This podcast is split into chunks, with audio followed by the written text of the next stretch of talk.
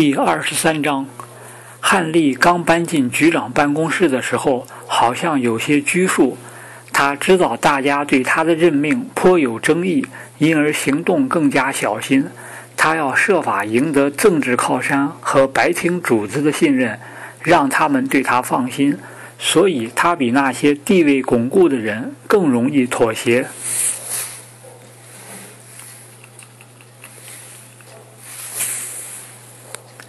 汉利是个聪明人，比福琼斯要高一筹。然而他却没有琼斯那种坚强的性格。我不像信任琼斯那样信任汉利。自从琼斯离开安全局以后，我就很少去办公室。安全局开始发生了变化，而在最后四年里发生的变化，对我来说意味着一种诀别。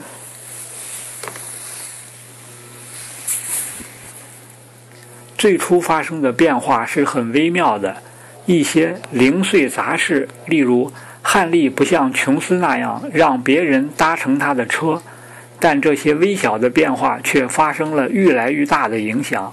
我们的办公室先从莱肯菲尔德大楼搬到马尔伯罗街，又搬到高尔街灰黄色的公寓里。我曾向汉利建议把办公室搬到绿化较好的地方，例如切尔特南，但他却坚持办公室应留在伦敦。他开始培植自己的帮派，他们年轻聪明，但全是文职官员。他们比军队的人更为可靠。我开始感到我们这一代正在逐渐消失，尽管我们之间有差别。我们当中那些从事过搜索内奸的伟大事业的人，无论站在哪边，都在迅速的消失。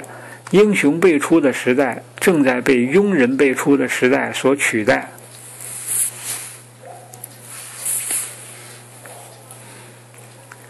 汉利上任后不久，就通知我去谈工作。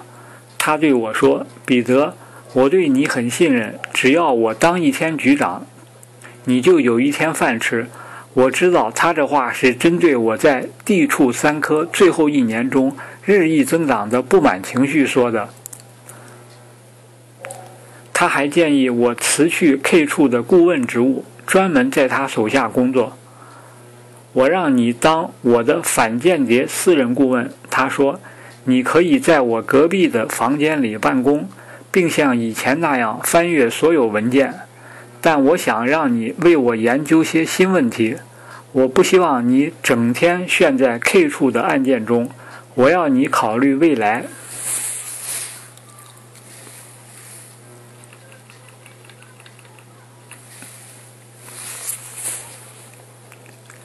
我们制定一个新的日程，其中部分，其中某些部分是我喜爱的，但有些却是我不喜欢的。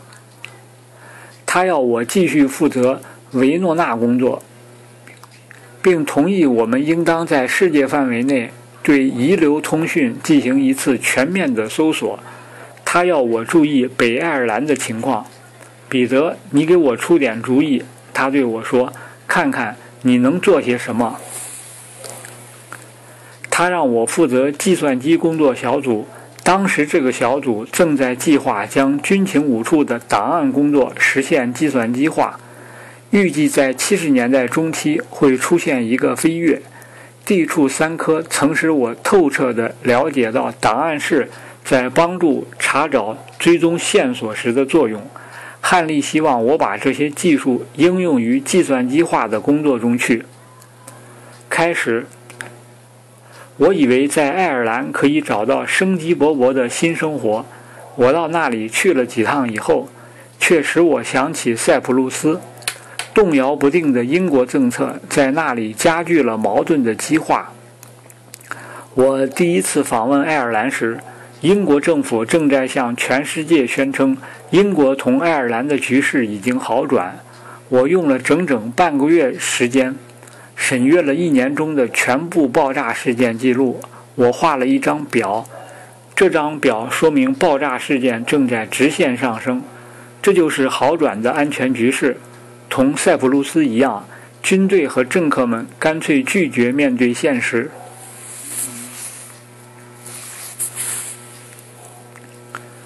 我唯一的建议就是在爱尔兰共和国的电话线上安装一个窃听系统。爱尔兰共和国通过边境的线路都隐蔽得很好，而临时共和国，而临时共和军的重要通讯都是从共和国西海岸传送到都柏林的。我设计了一个方案。用一个小包装箱的窃听机来窃取从英国驻都柏林使馆阁楼发出来的微波。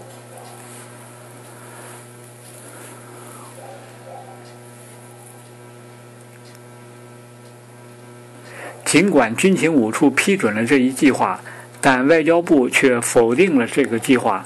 当时就要签订森宁戴尔协定了。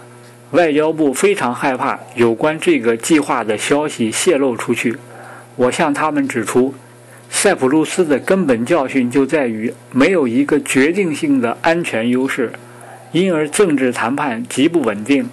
但当时他们听不进去，因此后来森宁戴尔协定的流产对我来说就毫不意外了。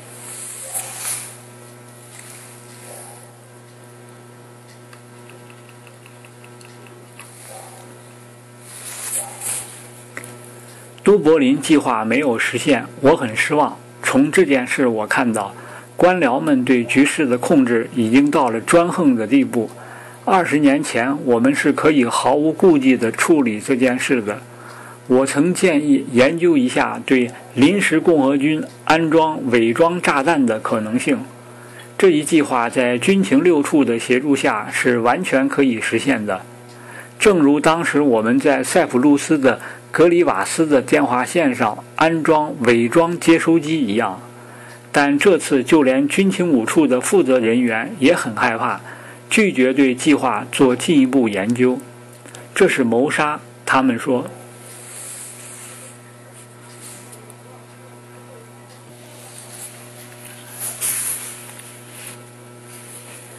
他们每天都在残杀无辜。我说。你们认为英国人民会希望我们采取什么政策呢？爱尔兰局势是使军情五处对国内问题发生决定性改变的因素之一。六十年代的学潮到了七十年代初，逐渐被罢工所取代。一九七二年的煤矿工人罢工以及连续不断的汽车工人罢工。对西斯政府的决策产生了很大的影响。当前的首要任务就是收集有关国内颠覆活动的情报。这也是军情五处头最敏感的一个领域，需要一位有魄力的人物来保持他和整个五处的独立地位。汉利上台前后的情况说明，他事先没有应付这种压力的准备。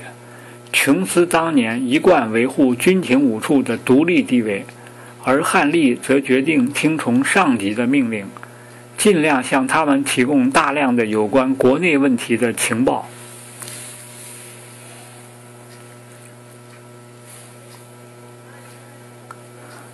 按照传统，K 处一直在军情五处享有最高的威信，而 F 处则是军情五处的一个穷亲戚。有能力的官员都不到那儿去。F 处的工作一向不负责任，而且主持 F 处的是个整天乐呵呵的酒徒。汉利上台以后，对 K 处采取了敬而远之的态度，却对 F 处投入了大量的人力、物力和财力。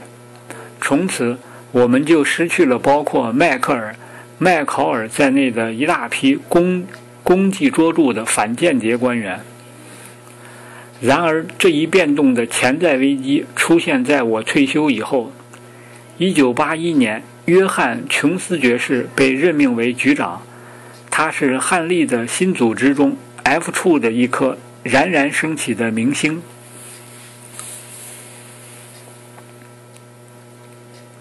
终于在最高宝座上立稳了脚跟。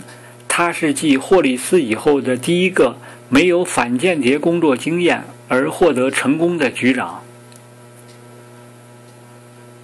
他是一个十足的 F 处官员，他的任命充分说明军情五处中心力量的决定性转折。汉立上台后不久，曾召集 A 处和 F 处的高级官员开会，讨论怎样确定军情五处变化中的首要任务。会议一开始，汉立就做了关于国内颠覆活动情况和他称之为广泛的左派势力问题的报告。他说：“首相和内政部要求我们把主要精力用来对付这个目标。”然后，他又让 F 处的一名叫做戴维·兰塞姆的野心勃勃的青年起来发言。他简略地汇报了一批左翼团体，如工人革命党、社会主义工人党等组织的结构和活动情况。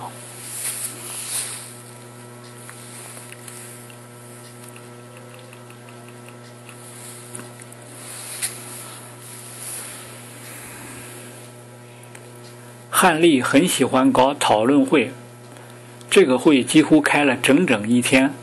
F 处要求放宽对窃听电话和截查信件的限制，并希望同邮局建立更加密切的联系。由于敌人是分散的，他们必须依靠通讯来建立联系，因而依靠通讯来找问题是唯一的方法。约翰·琼斯善于鼓动。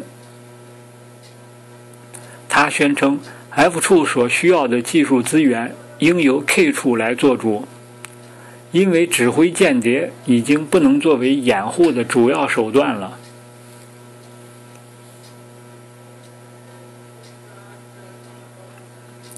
首先，他不能让他的官员们打入这些左翼团体。因为他们大都生活淫荡，军情五处甚至连一个官员也不愿意为国家做些牺牲。换言之，如果招募间谍，必定要冒社会生活和丑闻的危险。因此，唯一的方法就是使用技术手段。看来，汉利是同意琼斯的。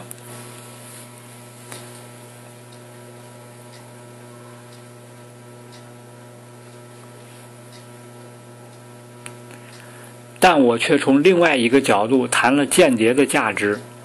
如果你想监视这些团体的话，应当使用间谍。我后来私下对汉利说：“如果你把所有技术经费都用于对付他们的话，将来就会遇到很多的问题。对邮局终究不能像对自己人那样信任，邮局是肯定会出差错的。”我对于计算机工作小组的看法也一样。我很快明白了，F 处对计算机小组有兴趣，主要在于建立广泛的计算机网络，主要是从纽卡斯尔全国保险计算机公司的网络。过去我们总是可以从全国保险记录中得到材料，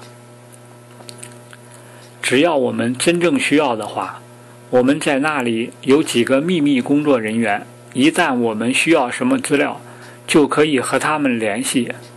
然而，这与他们所要建立一个直接的计算机网络完全是两回事。我并不是唯一被这些变化搅得心烦意乱的人，在老的反苏情报官员中，还有不少人也对此不安。我们看出。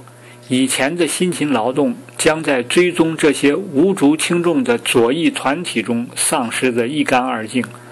再者，向计算机时代进军意味着降低情报人员的价值。以后我们将成为数据处理员了，只要按一下键盘，就可以扫掠成千上万的姓名。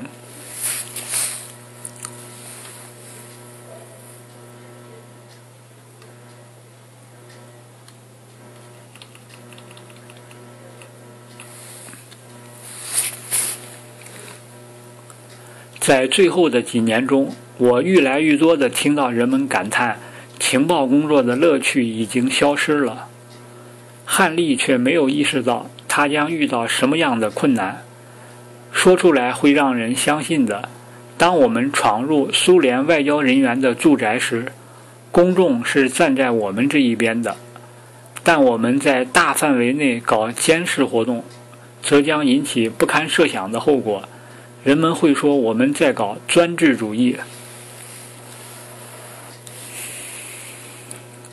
地处的老一辈官员认为，工人革命党、社会主义工人党和核裁军运动等团体与该处的宗旨关系不大。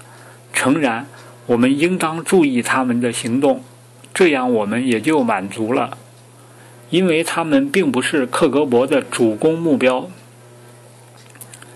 克格勃的主要目标仍是情报部门和文职部门，而六十年代。工会和工党也日益成为他们的目标了。六十年代以来，军情五处的档案里有一大批有关克格勃对工会和工党进行渗透的材料。这些材料主要来自两个捷克叛逃分子弗罗利克和奥古斯特。他们列出一批工党政治家和工会领袖的名字，说他们是东方集团的代理人。他们当中有些人确实被挖了出来，例如议员威尔·欧文一案。欧文承认曾在十年当中向捷克斯洛伐克的情报人员提供了情报。他因此而得到成千上万的英镑，然而在一九七零年起诉时，则因为欧文没有接触过机密，而那个捷克叛逃分子又没有在欧文受审时提供文件证据，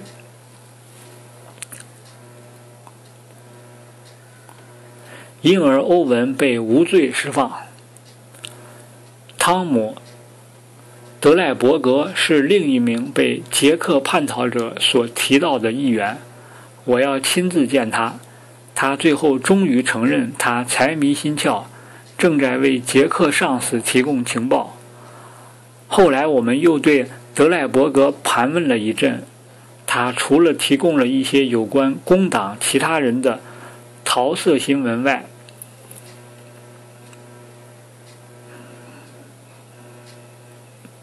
再没有提供我们感兴趣的事了。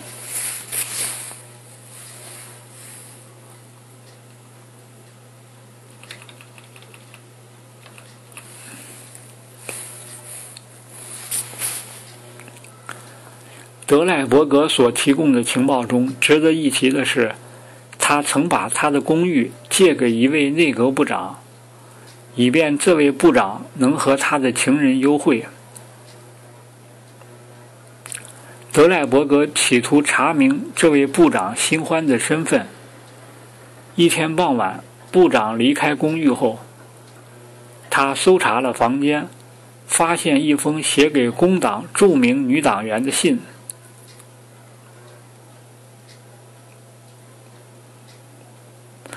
德赖伯格说，当时他委实吓了一跳。后来，他向部长谈了这件事，并提醒他小心。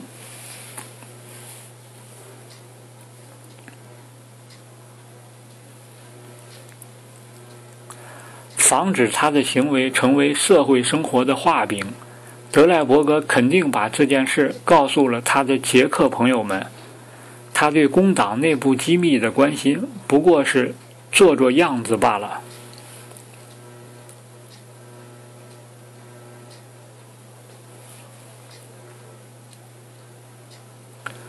捷克叛逃者说，另一个为他们工作的议员是约翰·斯通豪斯。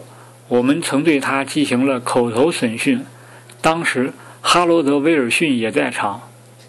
斯通豪斯矢口否认他的罪行，我们只好撤回了对他的起诉。这就是形成军情五处与首相之间曲折关系的前后情况。人们写了许多关于哈罗德·威尔逊和军情五处之间的关系的书。但其中有些情况不够准确。我以为哈罗德·威尔逊和军情五处的故事应起始于1963年休·盖斯克尔的逝世。盖斯克尔是威尔逊以前的工党领袖。我不仅认识，而且非常崇敬他。我是在黑河航海俱乐部认识他和他的家人的。我记得在他去世的前一个月，他还告诉我。他要去苏联。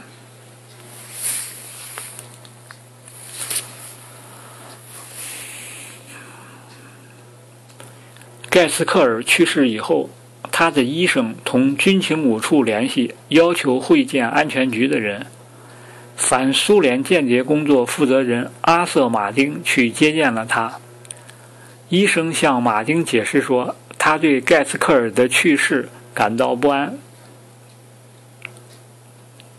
他说：“盖斯凯尔死于一种破坏人体器官的疾病，叫做扩散性狼疮。”他告诉马丁，这种疾病在温带气候的国家是少见的，而且无法肯定盖斯克尔最近去过什么可能传染上这种疾病的地方。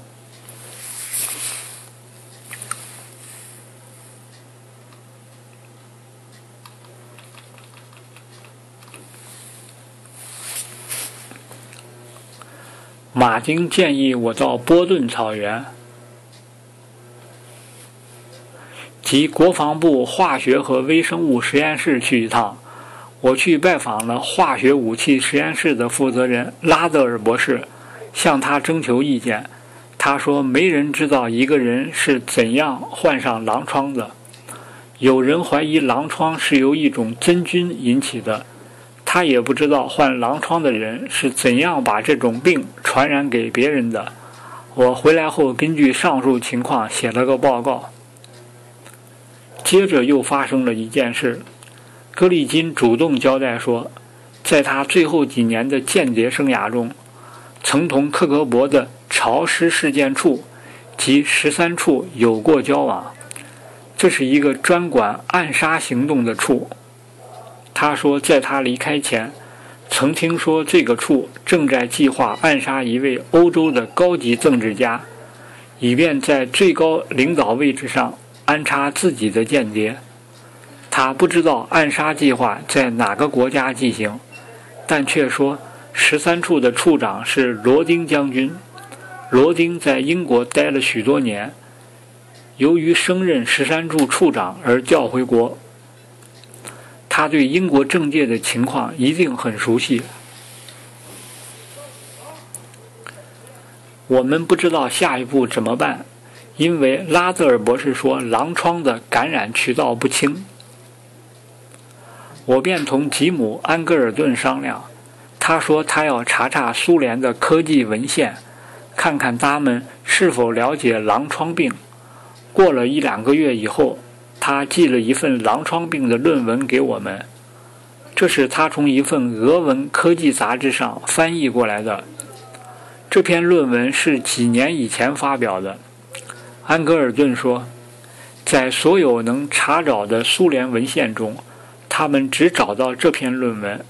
根据这篇论文，苏联人在小白鼠身上做实验时，发现狼疮是由一种特殊的化学制品诱发的。但用这种特殊的化学制品暗杀盖斯克尔不太可能，因为在人体内诱发狼疮需要使用大剂量的化学制品，而且还得经常使用。我把这篇论文送给拉德尔，他对苏联在这方面的研究水平感到吃惊。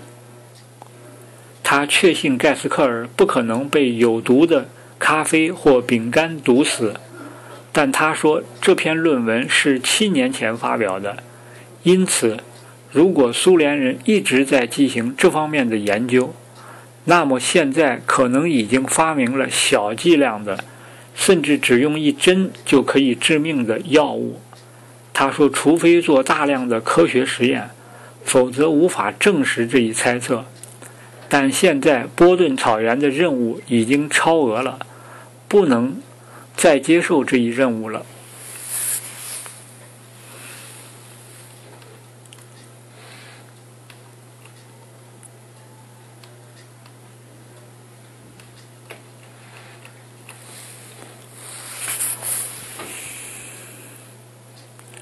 我说我要回去同上级商量一下这个问题。于是，根据拉泽尔的情况，我又写了一份报告，并同拉泽尔本人核实了一下报告的内容。我回到军情五处，同他们详细讨论了这件事。大家一致认为，在没有进一步掌握苏联人确实使用了这种药物来进行暗杀的证据之前，我们不能贸然行动。在以后的几年里，我密切注意收集各种证据，并要求拉德尔也进行这项工作。不用说，我们再没有发现什么人死于狼疮。当然，如果军情五处的上层人物中有人向苏联人泄密，那苏联人一定会知道我们在怀疑。因此，我敢肯定，他们再也不会。在我们中间使用这种方法了。这时，哈罗德·威尔逊已经当了首相，因此他必然受到了军情五处的注视。威尔逊在担任首相之前，曾在一个东西方贸易机构工工作，并多次访问过苏联。军情五处很清楚，克格勃会想尽办法。使来访的人落入圈套，因此他们提醒威尔逊警惕苏联人的诡计。在威尔逊继盖茨克尔担任了工党领袖以后，工党与军情五处之间的摩擦又增多了一个根源。威尔逊在身边收罗了许多东欧国家的侨民商人，而这些人中有些正是军情五处所要调查的对象。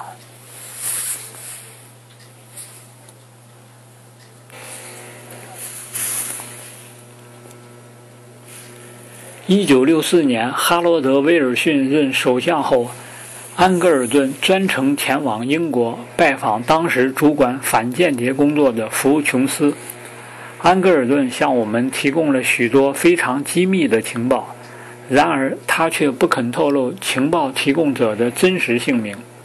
根据安格尔顿的情报，这个情报员指控威尔逊是苏联间谍。他又说。如果军情五处能够保密，不让政界知道，他就愿意提供更加详细的证据和情报。这种指控的确使人难以相信。但安格尔顿是美国中央情报局反间谍处的处长，我们只好认真听取他的报告。毫不奇怪，军情五处的负责人。对安格尔顿提供情报时的态度感到非常不安。他们深思熟虑以后，拒绝接受安格尔顿对使用这一情报的限制。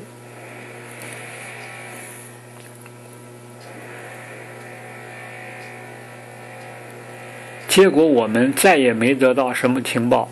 然而，我们还是把安格尔顿的情报记录在案，代号为燕麦树。霍利斯退休以后，由福琼斯任局长。我去找琼斯，告诉他我正打算去美国访问，并问他是否可以同安格尔顿谈谈燕麦树问题，了解更多的细节。他同意了，但却反复强调我们不能在安格尔顿面前对他提供的任何情报承担保证。在华盛顿，我会晤了安格尔顿。他故伎重演，含含糊糊地告诉了许多同苏联人秘密会晤的情报。但当我追问细节时，他却没词儿了。从我的惨痛教训中，我深深悟出了安格尔顿具有在没有任何证据的情况下捏造证据的本领。燕麦树事件不过是个插曲。六十年代末，根据军情五处的情报，苏联已经在工党里安插了内线。首先，捷克斯洛伐克的叛逃者弗罗利克和奥古斯特来到西方，并列出了一连串工党议员和工会骨干的名字。他们都是被苏联人成功的招募过去的间谍。接着，我们又从奥列格·利埃林那里得到了最富于灾难性的情报。当利埃林在原来工作的地方进行间谍活动时，曾对军情五处谈了他的朋友瓦伊果卡斯的情况。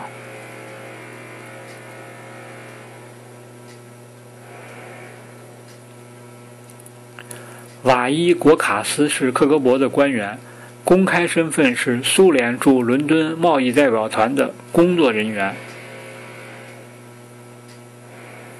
利埃林告诉我们，瓦伊果卡斯曾声称同哈罗德·威尔逊的好友立陶宛流亡分子约瑟夫·卡根有过交往。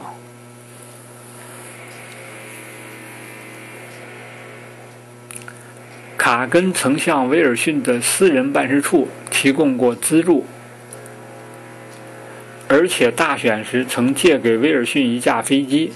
此外，威尔逊还穿着卡根的雨衣照过许多照片，而卡根的雨衣是瓦伊果卡斯在利兹附近的一家工厂里做的。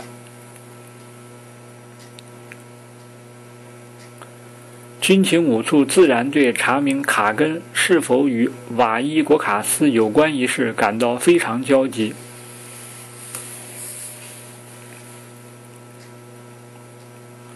我们对瓦伊果卡斯进行了严密的监视，并想到他的工厂去招募一些间谍。1971年，在驱逐105名苏联间谍以后，我们终于见到了这两个人。当时，哈罗德·威尔逊已经退休，他找伦敦警察局长、一家卡根公司的顾问阿瑟·杨爵士。威尔逊要他设法让他同军情五处的人见面，谈谈卡根的情况。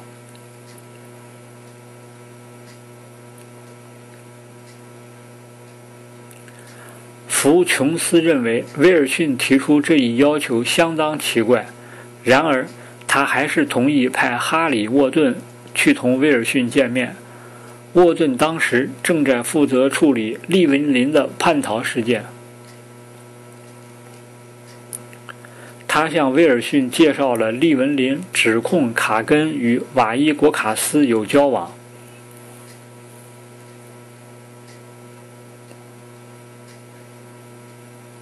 威尔逊明确告诉沃顿，他根本不知道这个情况，也没同卡根讨论过这种事。卡根后来承认在下棋时见过瓦伊果卡斯，但却矢口否认参与过间谍活动。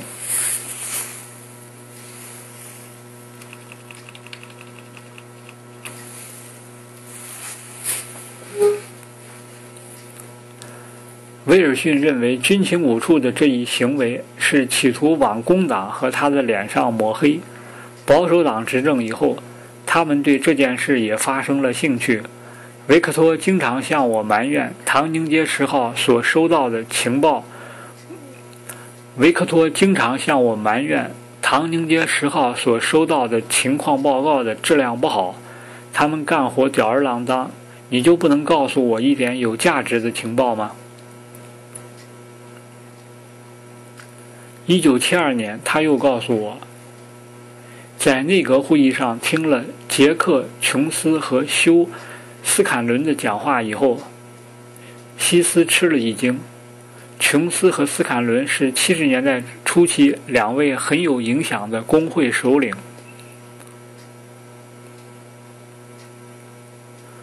西斯觉得这两个人讲的话像共产党。我问 F 处是否掌握了有关他们的什么材料，可他们肯定就没有什么真凭实据。他说，维克托从闲谈中获悉两名捷克叛逃者正在向我们提供有关工会和工党进行颠覆活动的情报，于是他向我打听实情。我要他根据要求搞一份正式的备忘录，以便我了解要处理的事。那天晚上，我就收到了维克托的备忘录。他在开头写道：“首相急于了解，这是典型的维克托文体。”我把维克托的来函送给福琼斯，他阅后在空白处批道：“请把他想知道的一切告诉他。”我把档案统统翻出，仔细地摘编弗罗利克和奥古斯特所提供的情报。我只是全面收集资料，不做任何结论。整个白厅对我的做法炸开了锅。内阁大臣约翰·亨特召见我。并质问道：“在如此关键的时刻，把反对党的材料送到执政党的手里，居心何在？”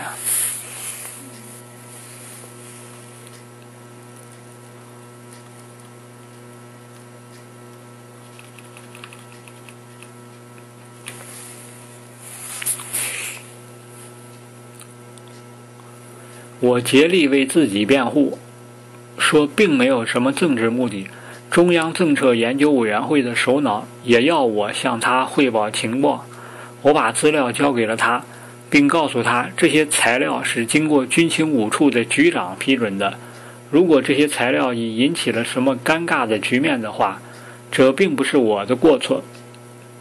如果因材料引起了什么尴尬局面，我们就不能分发，那么我们就失去了送文件来的意义了。福琼斯和维克托总是为我说话。维克托喜欢凑热闹，他写了一系列的备忘录，在白厅到处散发，为安全局辩护说他们有权为唐宁街十号提供他所需要的情报。备忘录简直是对内政部特权的一种公开藐视。菲利普·艾伦勃然大怒。竟然好几年没有跟我讲过一句话。他写了一张便条塞给维克托，维克托玩世不恭地把它拿给我看，少管闲事。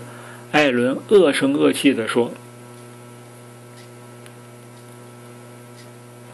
一天下午，正当大家吵成一团，争得面红耳赤的时候，我在内阁办公大楼维克托办公室里看见特德西斯在门口张望了一下。”首相维克托说：“我想你应当见见彼得·赖特，他是白厅的奇特人物之一。”西斯对我望了一眼，丝毫没有幽默感。他问我在哪里工作，在安全局，先生。我回答道。他哼了一声。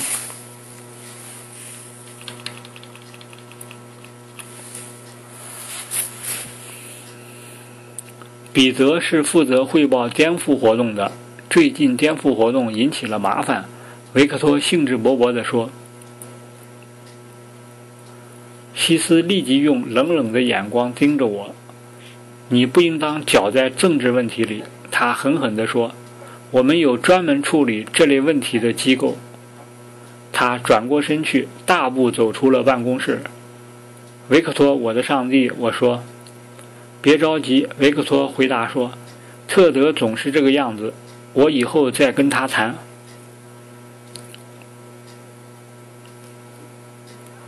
第二天，维克托打来了电话，他告诉我，西斯那天晚上仔细阅读了所有的报告。这是真的，维克托，西斯问道，口气里流露出一种惊奇、高兴的神情。维克托告诉他这些完全是事实，于是便加速了他开始保护权力的斗争。当然，并不是所有对情报的需求都是合法的。一天晚上，维克托请我到圣詹姆斯广场去喝酒。我想你应当见见一位商人，他对我说，他是一个很有钱的企业家。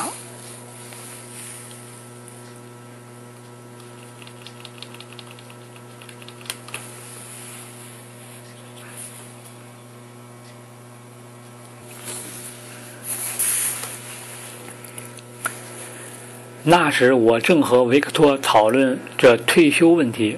一九七二年，我终于明白了，一九五五年军情五处有关我的退休金的保证是一张空头支票。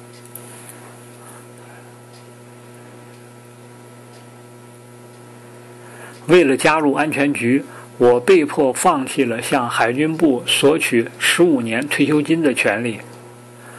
当时卡明曾一口答应给我附加补贴，或者用其他办法来解决这些问题，但在乌烟瘴气的新军情五处，一位绅士的承诺已经变为历史了。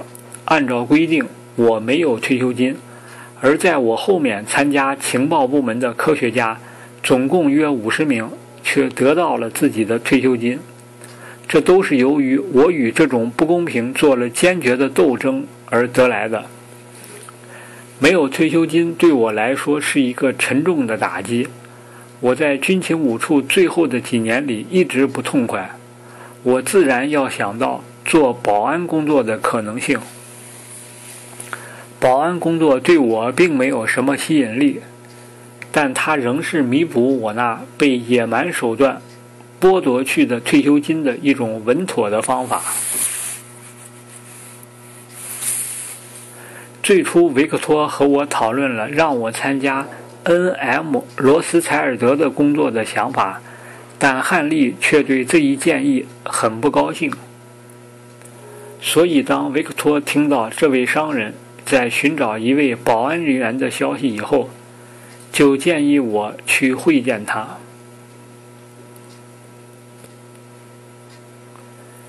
我一见到这位商人就感到厌恶。我很清楚他是一个急功近利的小人。他一边喝酒，一边漫无边际的大谈特谈，说他要找一位了解内情的人来向他提建议和指导，但他却对自己的意图含糊其辞，也没有提及报酬一事。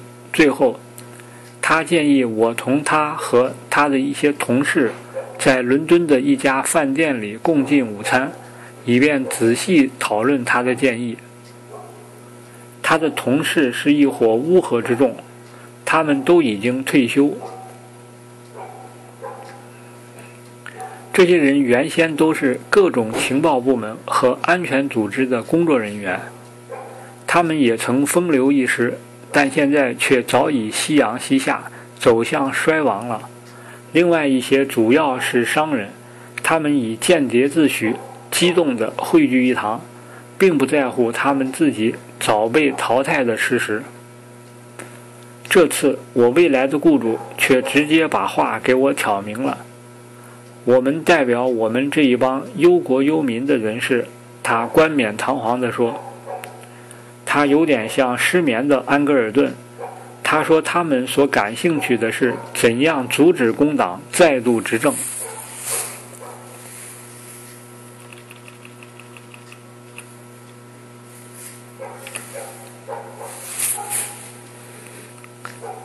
一旦工党上台，我们就会失去我们所能享有的一切自由。他说。其他的人也点点头。你们认为我能帮什么忙呢？我问道。情报，他说。我们需要情报，而且我相信你拥有这些情报。你们究竟要哪些情报？我问。一切有关威尔逊的情报都有用，有许多人会出大价钱。但我是安全局的成员，我说。他傲慢地摆摆手。尽早退休，我们将为你安排。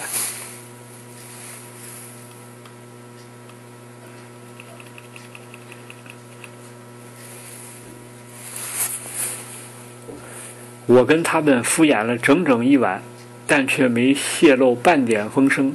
第二天，我去找汉利，向他汇报这些情况。我建议让我作为代理人继续监视那伙人的活动，但汉利认为小心谨慎是上策。别理他们，彼得，他说，那是个肮脏的游戏，你别卷进去。汉利对我们在六十年代收集的有关威尔逊和工党的资料知道的很少，因此我积极建议他读读这些资料。我告诉他，大选即将开始，这些资料也许有用。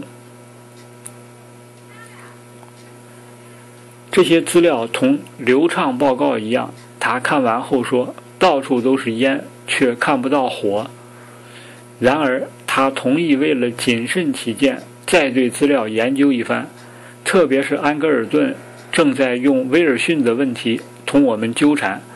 我告诉汉利，出于政治的考虑，我们应当做点什么事来装点样子。一九七四年初，每件事都发展到了他们的政治顶峰，少数工党政府的人当选，而军情五处正掌握着重要情报。一旦泄露，后果则不堪设想。首相本人正在受到调查的消息，至少会导致首相的辞职。军情五处的一些官员并没忘记这一点。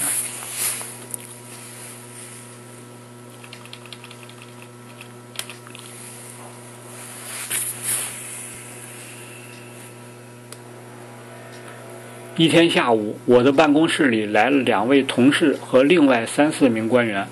我合上正在阅读的档案，问他们有什么事。我们知道你正重新调查威尔逊案件。年长的一位说：“你知道我不能谈这事。”我告诉他：“我觉得这样回答有点失礼，但我不喜欢在自己的办公室里受人围攻。”威尔逊是一大威胁，一个年轻官员说：“让大家知道真相的时候到了。”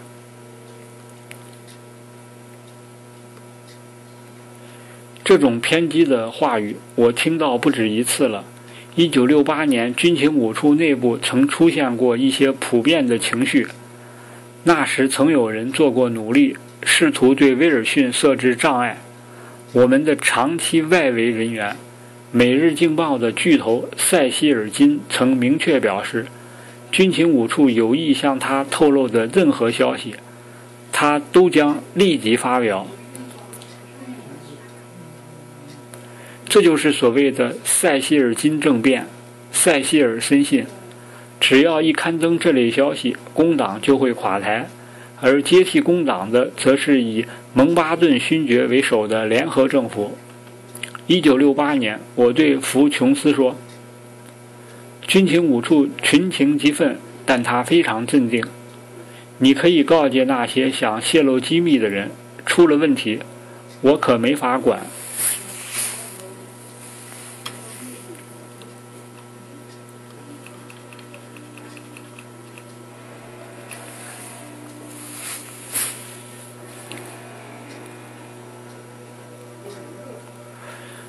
知道这句话将发生作用。然而，1974年的形势更加恶化。计划很简单：由于议院内部的局势极不稳定，大选必须在几个月内进行。而在大选的准备阶段，将设法向同情我们的新闻界人士透露一些有选择性的有关工党首领，特别是威尔逊的情报。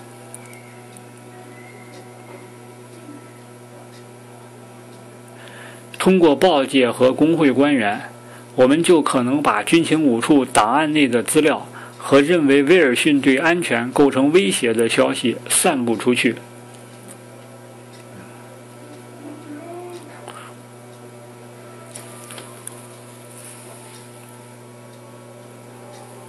安全局的呼声和舆论已燥起来了，三十多个官员赞同这一计划。一些档案的影印件已经准备好，并发给了海外报纸。为了大造声势，还准备在医院里尽力把这个问题提出来。拉姆齐·麦克唐纳的第一届工党政府，就是被季诺维也夫的一封影印信件，在1924年搞垮的。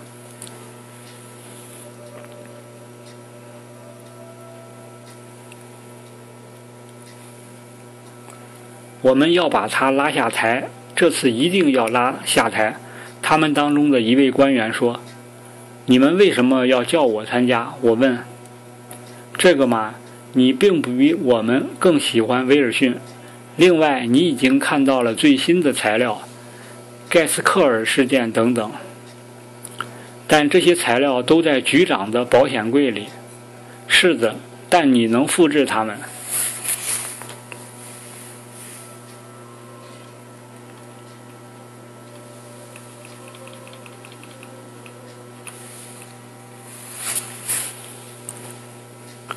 我可得想一想。我说，在走这一步之前，我得好好考虑考虑。